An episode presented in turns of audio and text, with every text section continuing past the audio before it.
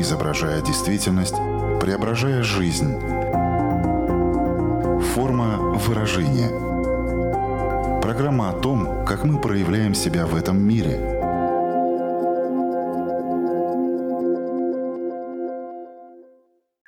Здравствуйте.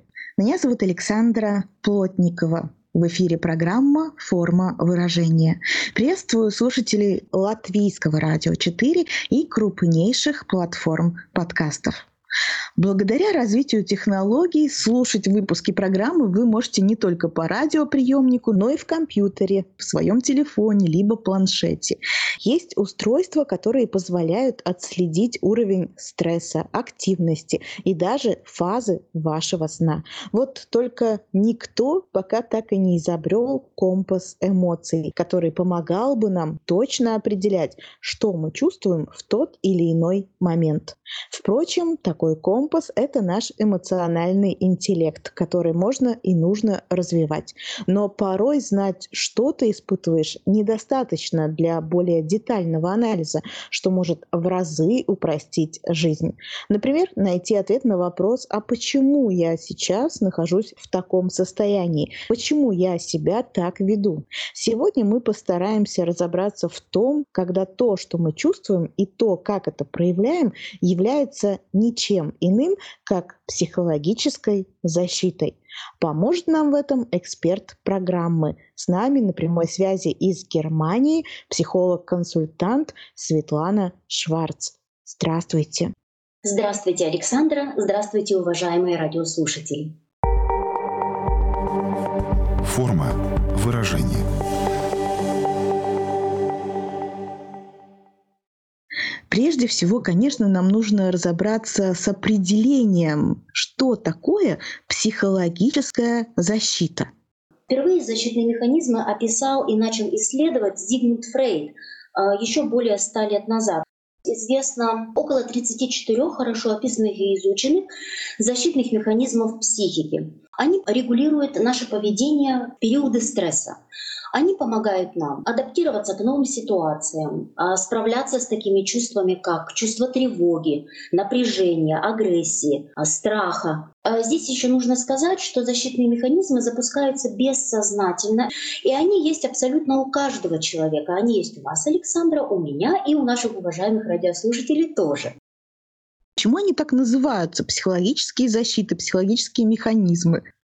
А дело в том, что функция защитных механизмов состоит в том, чтобы уберечь нас от неприятных переживаний и эмоций, тревожных состояний, также повысить нам самооценку. А защитные механизмы защищают нас от перегрузов. Понимаете, что задача любой психики — сохранить нам в любой ситуации, а особенно в ситуации стресса, ясный ум и адекватность.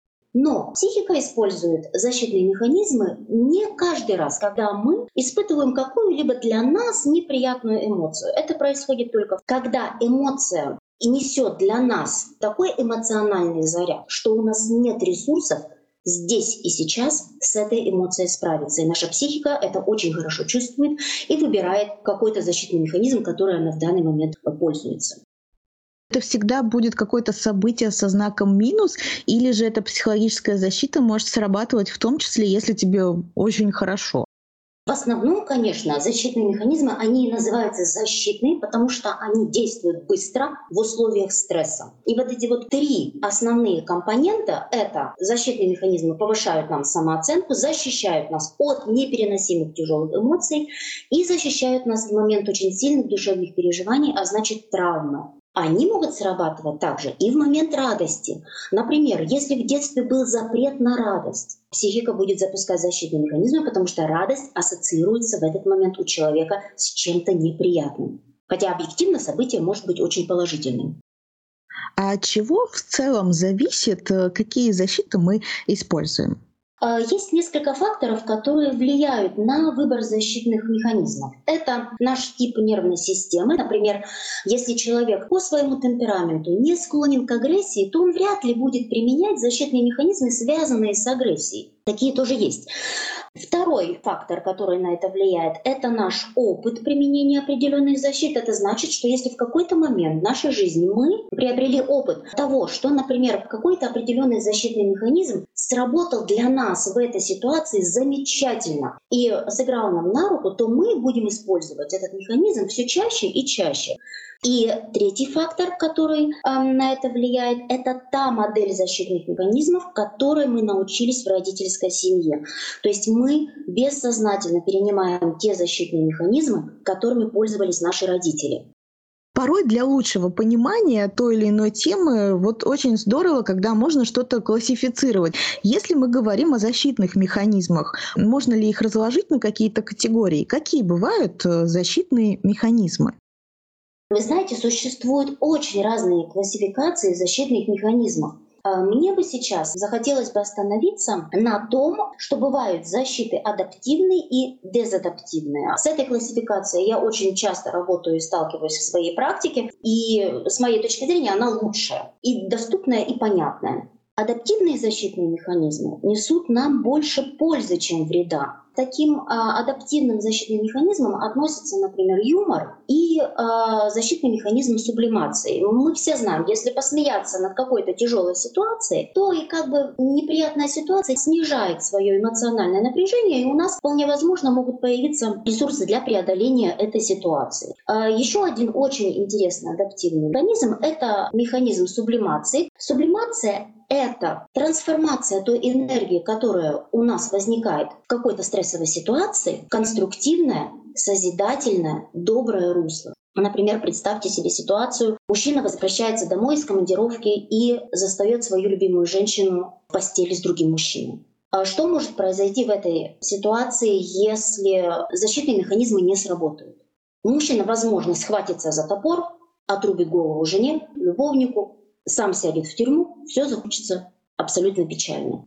Как разовьется ситуация, если у мужчины уже сформирован защитный механизм сублимации? Мужчина возвращается домой, застает свою жену в постели с другим мужчиной, хватается за топор и идет рубить дрова. Он их рубит со страстью, он цитирует при этом своего любимого Байрона. И что мы имеем в итоге? Дрова нарублены, литературную программу по зарубежной классике вспомним, выбросил через действие рубки дров всю ту боль, всю ту агрессию, все то чувство отвержения, которое в нем возникло при виде любимой женщины в объятиях другого мужчины, жена жива, любовник жив, сам не в тюрьме. Вот так наглядно функционирует э, механизм сублимации. И если бы вы знали Александра, сколько научных открытий и произведений искусств было создано в состоянии сублимации. Очень много. Это, конечно, такой брутальный пример, который вы привели. К счастью, в жизни встречается не так часто, и мы еще дойдем, я думаю, до такой практической составляющей. Но вот вы сказали, что есть адаптивные и дезадаптивные эти защитные механизмы. Но если защитные механизмы нас защищают, почему они тогда нам иногда вредят и называются дезадаптивными? Вот эти два механизма, которые я назвала, юмор и сублимация, да, это защитные механизмы, которые а, называются адаптивными, все остальные механизмы, более или менее, они дезадаптивны. Наша психика не может ликвидировать эмоции, которые уже однажды возникли в нашем теле. Любое проявление эмоций в нашем теле связано с физиологическими функциями. Например, если мы радуемся, у нас начинают гореть щеки, у нас учащается пульс. И поэтому наша психика не может их просто так ликвидировать, она должна что-то с ними сделать. И если адаптивные механизмы в силу возраста или иных причин еще не сформировались, то психика использует все доступные ей возможности, чтобы справиться с тревогой, чувством напряжения. И здесь, конечно, дезадаптивные механизмы в долгосрочной перспективе приносят нам больше вреда, чем пользы. Как это происходит? Если мы, например, не признаем в себе какую-то черту характера, наличие какой-то эмоции, которую мы не хотим испытывать. Как мы уже сказали, психика не может эти состояния просто ликвидировать. Она запускает защитный механизм. Это значит, что она перемещает болезненные эмоции в отдел бессознательного. И они будут давать о себе знать в виде поведенческих реакций, таких как панические атаки, напряжение, различные фобии, они могут прорываться в виде повторяющихся снов или ночных кошмаров, а иногда даже в виде депрессии. Часто можно услышать э, такую фразу о том, что когда человек испытывает стресс, он эм, бессознательно выбирает одну из трех э, реакций — бей, беги или замри. Правильно ли я понимаю, что в контексте нашей сегодняшней беседы все это и будет защитным механизмом? Это об этом история? Да, это тоже вопрос о психологических защитах. Это просто другая классификация, которая делит защитные механизмы на три большие группы отрицание является психологической защитой? Да, защитный механизм отрицания формируется в очень раннем возрасте. Допустим, идет мама с ребенком по улице и что-то ему говорит, а ребенок отрицает. Он говорит, нет, это не я, нет, это не так. Хотя, в принципе, для мамы очевидно, что что-то произошло, о чем надо с ребенком поговорить. Ну вот ребенок в этот момент это отрицает.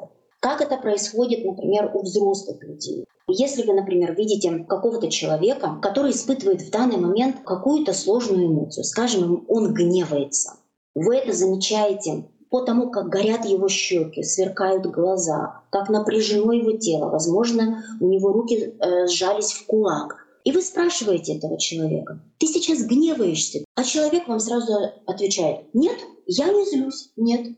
Вы ему говорите, ну посмотри, вот у тебя же раскраснели щеки, я же вижу по твоим реакциям, что с тобой что-то происходит, и что, скорее всего, это гнев.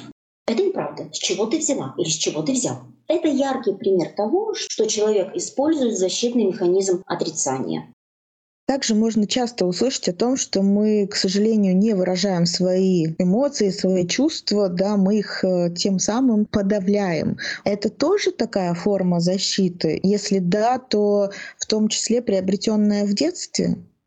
Да, вы совершенно правы. Подавление, его еще иногда называют вытеснение, формируется в очень раннем детстве. Этот защитный механизм играет для нас очень большую роль он запускается э, нашей психикой тогда, когда проживание и принятие эмоций, ситуации, ощущений для нашей психики не представляется возможным.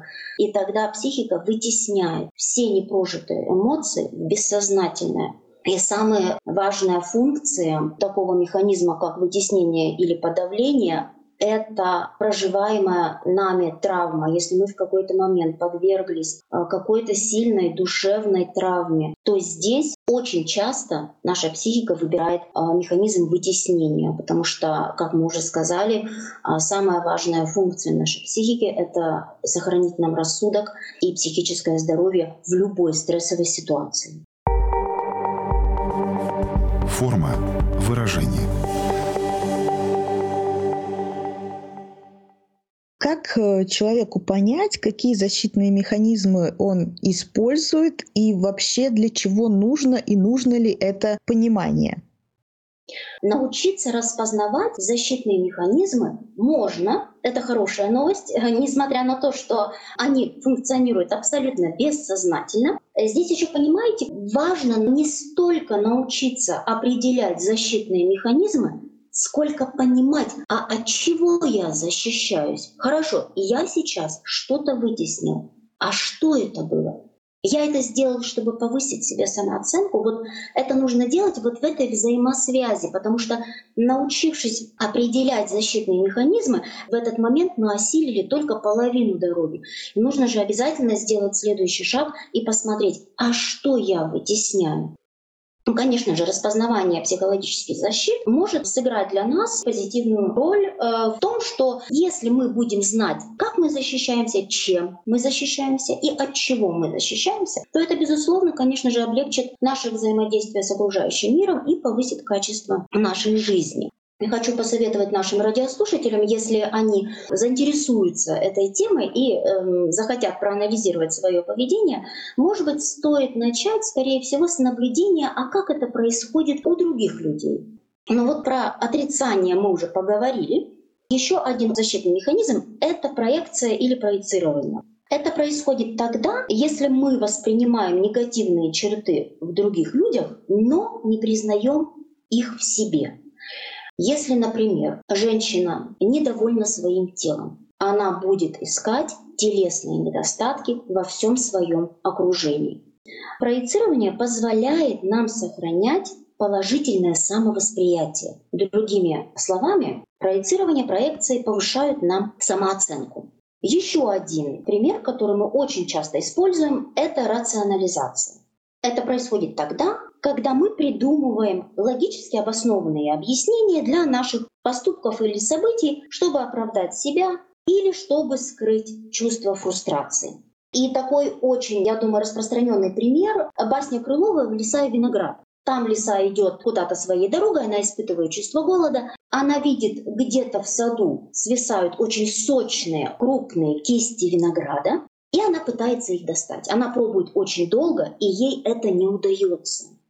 И как дальше развивается ситуация? Лиса, пробившись попусту час целый, пошла и говорит с досадой. На взгляд-то он хорош, да зелен, ягодки нет зрелой тот час оскомину набьешь. И вот в этот момент лиса рационализирует. Она испытывая чувство фрустрации от того, что ей не удалось полакомиться вкусным виноградом, она его обесценивает и говорит, не очень-то и надо. Так вот, если кто-то вам описывает какую-то ситуацию и говорит, вот ты знаешь, меня не взяли на работу, да ты знаешь, наверное, и это и к лучшему. Да там ехать 50 километров в одну сторону, да и к тому же день ненормированный. Это и хорошо, что меня не взяли. Это очень яркий пример рационализации. Вы знаете, я сама использую этот защитный механизм довольно часто. И э, я в какой-то момент э, поняла для себя, что если со мной случается какая-то непредвиденная, неприятная ситуация, и если у меня в этот момент нет собственных ресурсов, чтобы проработать эту ситуацию, я вот так, знаете, все эти эмоции, которые возникают при этом, я их так отодвигаю на затворке моей души и говорю, ну что ж, это был опыт. Это тоже яркий пример рационализации. Это только некоторые из множества психологических защит, которые мы можем в себе отследить и научиться их использовать для себя в своей жизни. А как вот вернуться в прошлое и понять, что же чаще всего со мной происходит в те моменты, когда мне такая психологическая защита нужна, и что из того спектра, который есть, я выбираю? Есть очень хорошая книга, которую написал Джозеф Бурго. Э, она называется «Почему я это делаю?». Там собран очень большой перечень наглядных примеров. Если мы прочитаем эту книгу и посмотрим на эти примеры, то тогда у нас, в принципе, может э, появиться вот такая чуйка э, защитного механизма. Если я отслеживаю в себе, что я в каких-то определенных ситуациях поступаю всегда одинаково или говорю одно и то же, вот тогда есть смысл сесть, записать эти ситуации и посмотреть, а какая эмоция стоит за этими ситуациями. И узнав эту эмоцию, нужно подумать, а почему я ее вытесняю. Тут направление другое, не сколько понять сам защитный механизм, сколько понять, а от чего я защищаюсь посредством этого защитного механизма. Как э, в этой ситуации может помочь психолог? Э, то есть ему действительно будет со стороны виднее, от чего э, человек прячется, почему человек в те или иные моменты именно такую психологическую защиту выбирает. И если ему под силу это выявить, то что дальше происходит? То есть ведется работа именно над этими причинами, именно от чего человек защищается, и что потом, к чему это приводит? Приводит?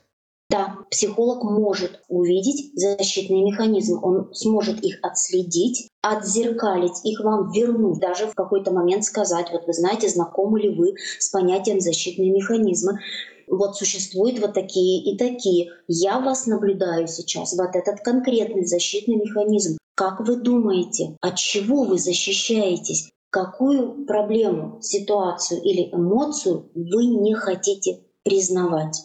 И вот если эта взаимосвязь уже установлена, мы работаем с этой конкретной ситуацией или с этой эмоцией. То есть, смотрите, мы определили, например, в процессе работы, что в клиенте очень много подавленной агрессии. И это приводит к различному роду психосоматическим проявлениям. И первый шаг — это признать эту эмоцию. Сказать, да, во мне очень много агрессии. Это так. И вы знаете, очень многим клиентам на самом деле этот шаг дается очень трудно. Он очень важен. Без него никакой дальнейшей работы быть не может.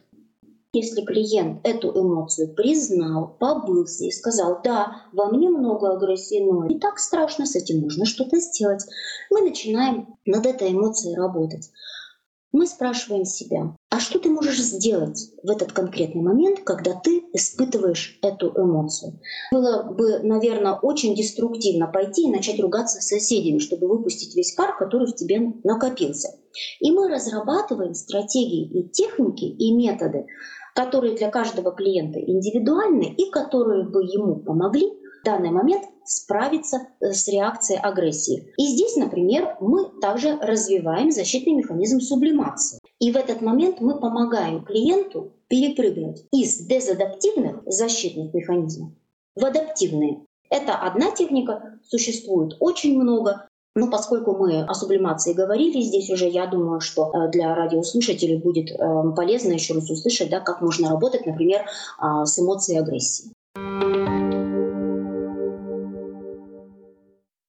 Как наши родители, как значимые взрослые, которые нас окружают, влияют на то, какие психологические защитные механизмы мы будем использовать и что мы можем как родители сделать так, чтобы эти защитные механизмы, которыми потом человек будет пользоваться уже во взрослой жизни, чтобы они были экологичными, чтобы они были адаптивными. Все мы родом из детства, один из факторов, от чего зависит, какими именно защитными механизмами будет пользоваться человек, это фактор семьи. Мы научаемся тем защитным механизмам, которые использовали наши родители. Это первая ступень того, как детство влияет на формирование защитных механизмов. А также есть защитные механизмы, которые родители своим поведением вызвали в нас. Например, защитный механизм изоляции. Может быть, э, вы наблюдали такой пример. Младенец плачет, у мамы нет возможности к нему подойти. Мама либо не слышит, либо по каким-то причинам она вот в данный момент 2-3 минутки недоступна. Может быть, даже и больше. Младенец плачет, он кричит, он испытывает отчаянное чувство одиночества, фрустрации, поскольку мы знаем, что младенцы требуют, чтобы их желания были выполнены сейчас и немедленно, и в этом есть своя закономерность. Но если этого не происходит, некоторые младенцы засыпают. И это вот такой типичный защитный механизм, который могут сформировать, например, в нас наши родители. Когда младенец как бы отстраняется от всех внешних стрессовых воздействий и говорит, как бы, меня нет, я уснул, и я ничего вот этого сейчас наблюдать и чувствовать не хочу. И вы знаете, есть такая поговорка в любой непонятной ситуации «иди спать». Вот она оттуда как раз. Что я могу сделать как родитель, например, как я могу взаимодействовать с моим ребенком, чтобы в ребенке прежде всего развивались адаптивные, экологичные механизмы защиты. Не экологичным он научится и так. Это очень просто. А вот э, адаптивные, да, с этим немножечко сложнее. И здесь на самом деле есть несколько подсказок, которые я бы хотела э, сейчас назвать. Это в первую очередь позитивное мышление. Мы, как родители, должны транслировать ребенку позитивные стороны жизни. Это не значит, что мы должны смотреть на мир сквозь розовые очки и те же самые розовые очки надеть нашему ребенку. Совсем нет. Мы должны учить ребенка находиться в равновесии между позитивными и негативными сторонами нашей жизни. Мы должны ему транслировать своим поведением, что за черной полосой обязательно будет белое, и никогда не было иначе, потому что мир таков. Второе, что можно сделать, как транслировать ребенку адаптивные экологичные стратегии исправления а, с этой жизнью, это быть в контакте с собой. Если родитель сам умеет быть в контакте с собой, умеет принимать себя в любом теле, с любыми эмоциями, в любом возрасте и в любом состоянии, то то же самое будет делать ваш ребенок. И поэтому необходимо, конечно же, прежде чем мы будем взаимодействовать в этом отношении, в этой теме с ребенком, необходимо посмотреть вглубь себя сначала и спросить себя, а какие темы есть еще во мне, куда бы мне захотелось заглянуть поближе или поглубже. Это тоже очень важно. Следующий момент — самосострадание. Если мы будем добры к самому себе, относиться к себе с пониманием и принимать себя таким, как есть, то и ребенок будет делать то же самое. Ну и, конечно же, профессиональная помощь. Если у вас возникает ощущение какого-то внутреннего дискомфорта, если вы наблюдаете в себе, что вы не справляетесь, не вывозите какую-то эмоционально заряженную для вас ситуацию, то здесь необходимо, конечно же, обратиться к специалисту. Либо, если вы наблюдаете это в своем ребенке, а так тоже может быть, потому что на наше поведение влияют не только родители, влияет весь наш мир. Поэтому не бойтесь идти с ребенком к детскому психологу, там вам помогут вот если ты уже вырос и все твое окружение уже оказало на тебя определенное влияние, ты уже живешь свою самостоятельную жизнь, понимаешь, что, возможно, где-то не справляешься, как во взрослом возрасте развивать здоровые стратегии исправления, то есть что для этого можно делать, если ты хочешь это делать, то какими здесь э, можно рекомендациями поделиться, что-то, что ты можешь применить самостоятельно для того, чтобы чтобы развивать здоровые стратегии справления в своей жизни? Самостоятельно э, можно развивать, опять же, адаптивные защитные механизмы, такие как юмор и сублимация, и развивать их можно следующим образом. Если у вас есть ресурсы посмеяться над ситуацией, Найдите эти ресурсы, рассмотрите эту неприятную ситуацию со всех сторон и подумайте, а над чем я мог бы в этой ситуации посмеяться. И если, например, на вас накричал начальник, вам очень обидно, вы можете посмеяться над этой ситуацией следующим образом. Вы можете вспомнить какие-то моменты, которые, возможно, если бы это был художественный фильм, могли бы вызвать у вас улыбку. Например, в тот момент, когда начальник на вас кричал, у него очень смешно сошлись брови над переносицей. Возможно, посмеяться над этим моментом. Или, например, в какой-то момент, если вы выслушивали крик начальника, и, возможно, в какой-то момент вы внутри себя как-то ругнулись ему в ответ, может быть, даже не очень цензурно, это тоже может быть поводом, например, посмеяться над этой ситуацией. Вы можете посмеяться над этой ситуацией также со своими друзьями, прямо попросить, вот ты знаешь, такая ситуация, хочется посмеяться, но как-то не могу найти, помоги мне. И я уверена, что ваши друзья отлично справятся с этой задачей. Следующий момент. Здесь очень важно развивать защитный механизм сублимации. Он нам нужен тогда, когда мы должны справиться с э, эмоциями агрессии, страха или какой-то очень низкой самооценки. Вот если юмор нам помогает очень часто в ситуации с напряжением, потому что юмор смещает фокус напряжения а, с, со стрессовой ситуации, и вот он используется больше в ситуациях, когда нам нужно сбросить напряжение. Когда мы имеем дело с различными формами агрессии, страха, тревоги, здесь лучше развивать защитный механизм сублимации. И можно здесь посмотреть, какое русло я сейчас могу направить вот эту тревогу, а, вот это напряжение, которое я сейчас испытываю. А, некоторое время назад а, мне пришлось пережить довольно стрессовую ситуацию. Моему отцу предстояла операция на открытом сердце. Врачи попросили нас уехать из больницы э, и не присутствовать э, в предоперационном зале и ждать звонка хирурга. И когда я приехала домой, я в какой-то момент начала понимать, что во мне копится невероятное напряжение. И я начала понимать, что я с этим напряжением не справляюсь, и ему нужен выход. И я подумала, я села, поставила ноги на пол, чтобы ступни касались пола. Я положила руки на колени, чтобы мои ладони касались моего тела. Я три раза вдохнула и три раза выдохнула и подумала, что я могу сделать сейчас, в данный момент, для себя. И вы знаете, я сделала следующее.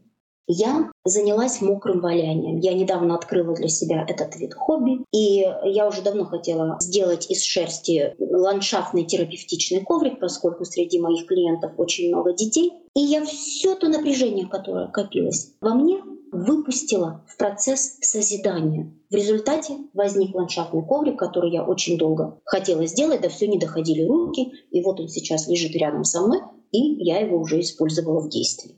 Это вот тот наглядный пример, что можно сделать, когда в вас копится необычайное количество эмоций, и вам кажется, что они сейчас просто вот разорвут вас на части. И вот тогда самое время сесть, заземлиться и спросить себя, а куда я могу направить эту энергию.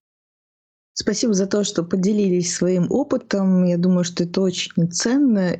Но знаете, что делают люди, когда у них возникают дополнительные вопросы, или, например, они хотят более углубленно изучить тему, еще без привлечения каких-то специалистов. Самый быстрый способ это, конечно, открыть поисковик в интернете и вбить туда, например, психологические защитные механизмы.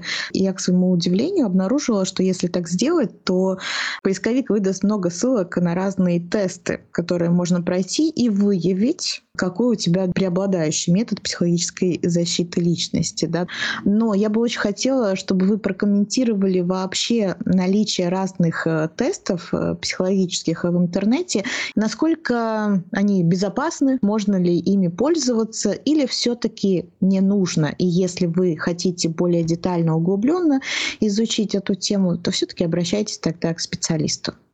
Вы знаете, я бы не рекомендовала использовать интернет-ресурсы, если только этот интернет-ресурс вам порекомендует ваш психолог или, возможно, ваш врач. Но если вы хотите более углубленно изучить тему защитных механизмов, то я с чистой совестью могу вам порекомендовать книгу Джозефа Бурго «Почему я это делаю». Э, Джозеф Бурго — это американский психиатр, психотерапевт. Я читала эту книгу, и в этой книге он дает очень простой и понятный обзор основных механизмов защиты и также дает рекомендации, как научиться их распознавать на очень понятных и доступных примерах. В нашей программе есть еще такая рубрика «Домашнее задание». Возможно, она в том числе поможет более углубленно эту тему изучить и расширить э, свои знания на эту тему. Поэтому вот скажите, пожалуйста, какое домашнее задание мы могли бы дать в рамках обсуждаемой сегодня темы? Я хотела бы вам предложить посмотреть или пересмотреть фильм «Красота по-американски» и попытаться определить, какими механизмами защиты пользуются главные герои. Потому что с моей точки зрения этот фильм — это просто такой, знаете, очень наглядный справочник по всем распространенным и наиболее часто используемым механизмам защиты. И э, если у вас появится такой интерес, то вы можете мне даже написать в соцсетях, поделиться своим мнением, и мы можем сравнить, совпадают ли наши мнения по защитным механизмам главных героев очень интересное задание, и в том числе то, что есть возможность потом с вами напрямую это обсудить. Резюмируя все то, что мы сегодня обсуждали, Светлана, хочется ли вам еще какую-то мысль подчеркнуть или просто что-то пожелать нашим слушателям? Не стесняйтесь обращаться к психологу. С моей точки зрения, работа над собой и процесс понимания себя начинается с нашего раннего детства в нашем детстве может в какой-то момент что-то пойти не так. И вы понимаете, психологи работают превентивно. Это значит, очень часто люди обращаются к психологу а, с такими уже сложными заболеваниями, как депрессия, панические атаки, когда уже наличествует какое-то психическое заболевание.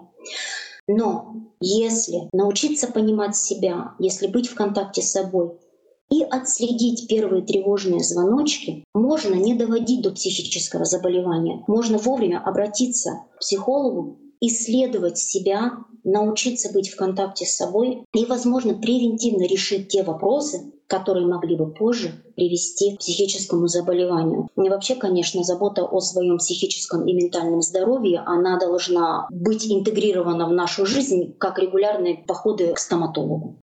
Я с вами полностью согласна. Именно наша программа, в принципе, призвана способствовать тому, чтобы люди больше разбирались в том, что из себя представляет психологическая помощь, как работают психологи, чем они могут быть полезны и как они могут помочь улучшить качество жизни. Поэтому, дорогие слушатели, пользуйтесь знаниями специалистов, потому что это действительно работает. Светлана, большое вам спасибо за то, что нашли время и возможность пообщаться с нами. И, возможно, пожелать нашим слушателям мы могли бы того, чтобы их психике как можно меньше приходилось от чего-то защищаться. Присоединяюсь к вашим пожеланиям, Александра. Большое спасибо за приглашение. Было очень интересно вести беседу. Спасибо вам. Надеюсь, до новых встреч. Ну, на этом я, Александра Плотникова, говорю вам до свидания, чтобы встретиться ровно через неделю на радиоволнах или на крупнейших платформах подкастов Apple, Google, Spotify. Выбирайте место встречи. Буду вас там ждать. Хорошей вам недели. Пока-пока. Отражая время, изображая действительность, преображая жизнь – Форма выражения. Программа о том, как мы проявляем себя в этом мире –